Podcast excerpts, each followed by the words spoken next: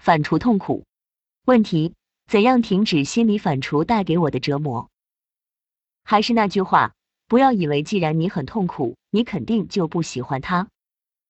人最大的毒品是痛苦本身，它让你觉得深刻，觉得特别，觉得超凡脱俗，觉得自我存在，让你觉得自己手握债权，理所当然的有权追讨和审判世界的不公和不义，更让你觉得自己独自消化痛苦而没有追究，实在是慈悲怜悯。它让你读小说、看剧都别有一番风味，让你对蝇营狗苟的凡俗众生的平庸追求洞若观火、不屑一顾。唯一的不方便就是时不时发作的恐慌和自我怀疑。毕竟还是要恐慌自己这样不行，毕竟时不时要怀疑自己这份优越感不过是自欺欺人。但是还好，你都继续这么久了。只要肯躲在家里喝开水、吃泡面，脱离无聊的物质欲望，谁说这样不行？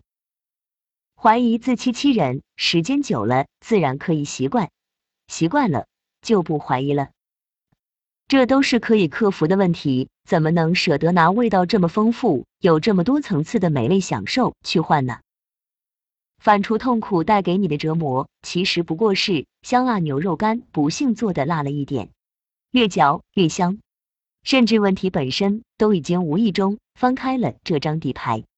这只是在问怎么停止反刍的折磨，可没有问怎么停止反刍本身。人要怎么停止反刍痛苦？从承认我在享受开始。你不承认，你永远停止不了。编辑于二零二一年八月五日二十一点三十六分。